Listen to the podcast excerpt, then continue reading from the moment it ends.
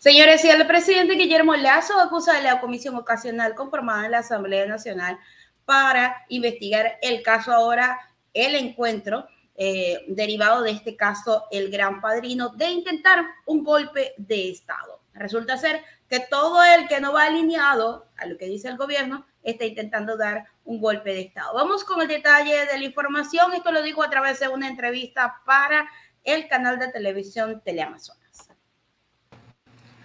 A menos de un día de haber regresado de su viaje a Europa, donde participó en el Foro Económico Mundial de Davos y visitó también al Papa Francisco, el presidente Guillermo Lazo concedió una entrevista a Teleamazona la noche de este domingo 22 de enero, que fue transmitida por cadena nacional y las redes oficiales del gobierno. El mandatario reveló que su gobierno ha detectado que ha atacado a dos grupos distintos que les ha golpeado el bolsillo, las mafias del narcotráfico y del crimen organizado, y los grupos mafiosos que siempre han populado alrededor de los gobiernos, a los que no le han permitido ni permitirán penetrar en la administración. El mandatario reiteró que en los últimos hechos de conocimiento público no significa que se haya filtrado ninguna corrupción que exista en su gobierno y que lo sucedido con Luque no abarca toda la administración. Y dijo que la Fiscalía General del Estado haya denominado el caso como el caso del encuentro a la investigación de este tema era un destinatario que los obligó a cambiar el eslogan de su gobierno. Él señaló que lo que busca la Asamblea Nacional con la comisión creada es intentar desestabilizar la democracia y es otro intento de golpe de Estado por parte del correísmo. Como la Asamblea tiene que seguir manejándolo todo como los enemigos que duermen en la misma cama, señaló. Esto es un intento nuevo, adicional, ya conocido. Es una comisión de conspiración, no de investigación. Que investigue la fiscalía, que ellos investiguen todo lo que quieran a través de la fiscalización. Pero cuando forma una comisión ad hoc especializada, es claramente una intención de desestabilizar la democracia. No lo van a lograr les quieren desestabilizar.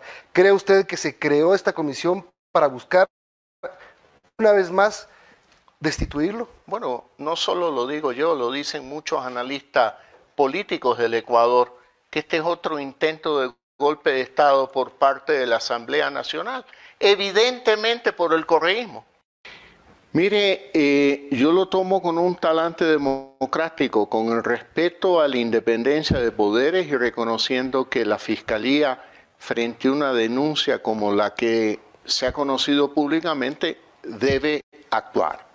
Lo que yo sí quiero ser enfático es que aquí no existe en el gobierno ninguna estructura organizada, una estructura criminal, como se ha dicho, para producir actos de corrupción. Eso no es verdad.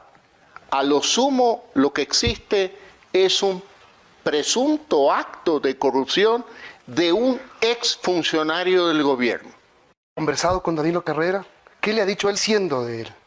Mire, no he conversado con él, como usted sabe, he estado en Davos la última vez que lo vi. No, no, no hemos conversado telefónicamente. ¿Usted cree ciegamente en él? Eh, mire, que él asuma su responsabilidad. Pero más allá de todo, sabemos la relación que usted sí, tiene. Yo tengo una gran relación con él, tengo un gran afecto con él, pero mi responsabilidad con los ecuatorianos me obliga a decir con claridad que mi obligación es defender la integridad de mi gobierno y mi integridad como presidente de la República. Danilo Carrera estuvo en Washington en la comitiva que visitó al presidente Biden. ¿Por qué?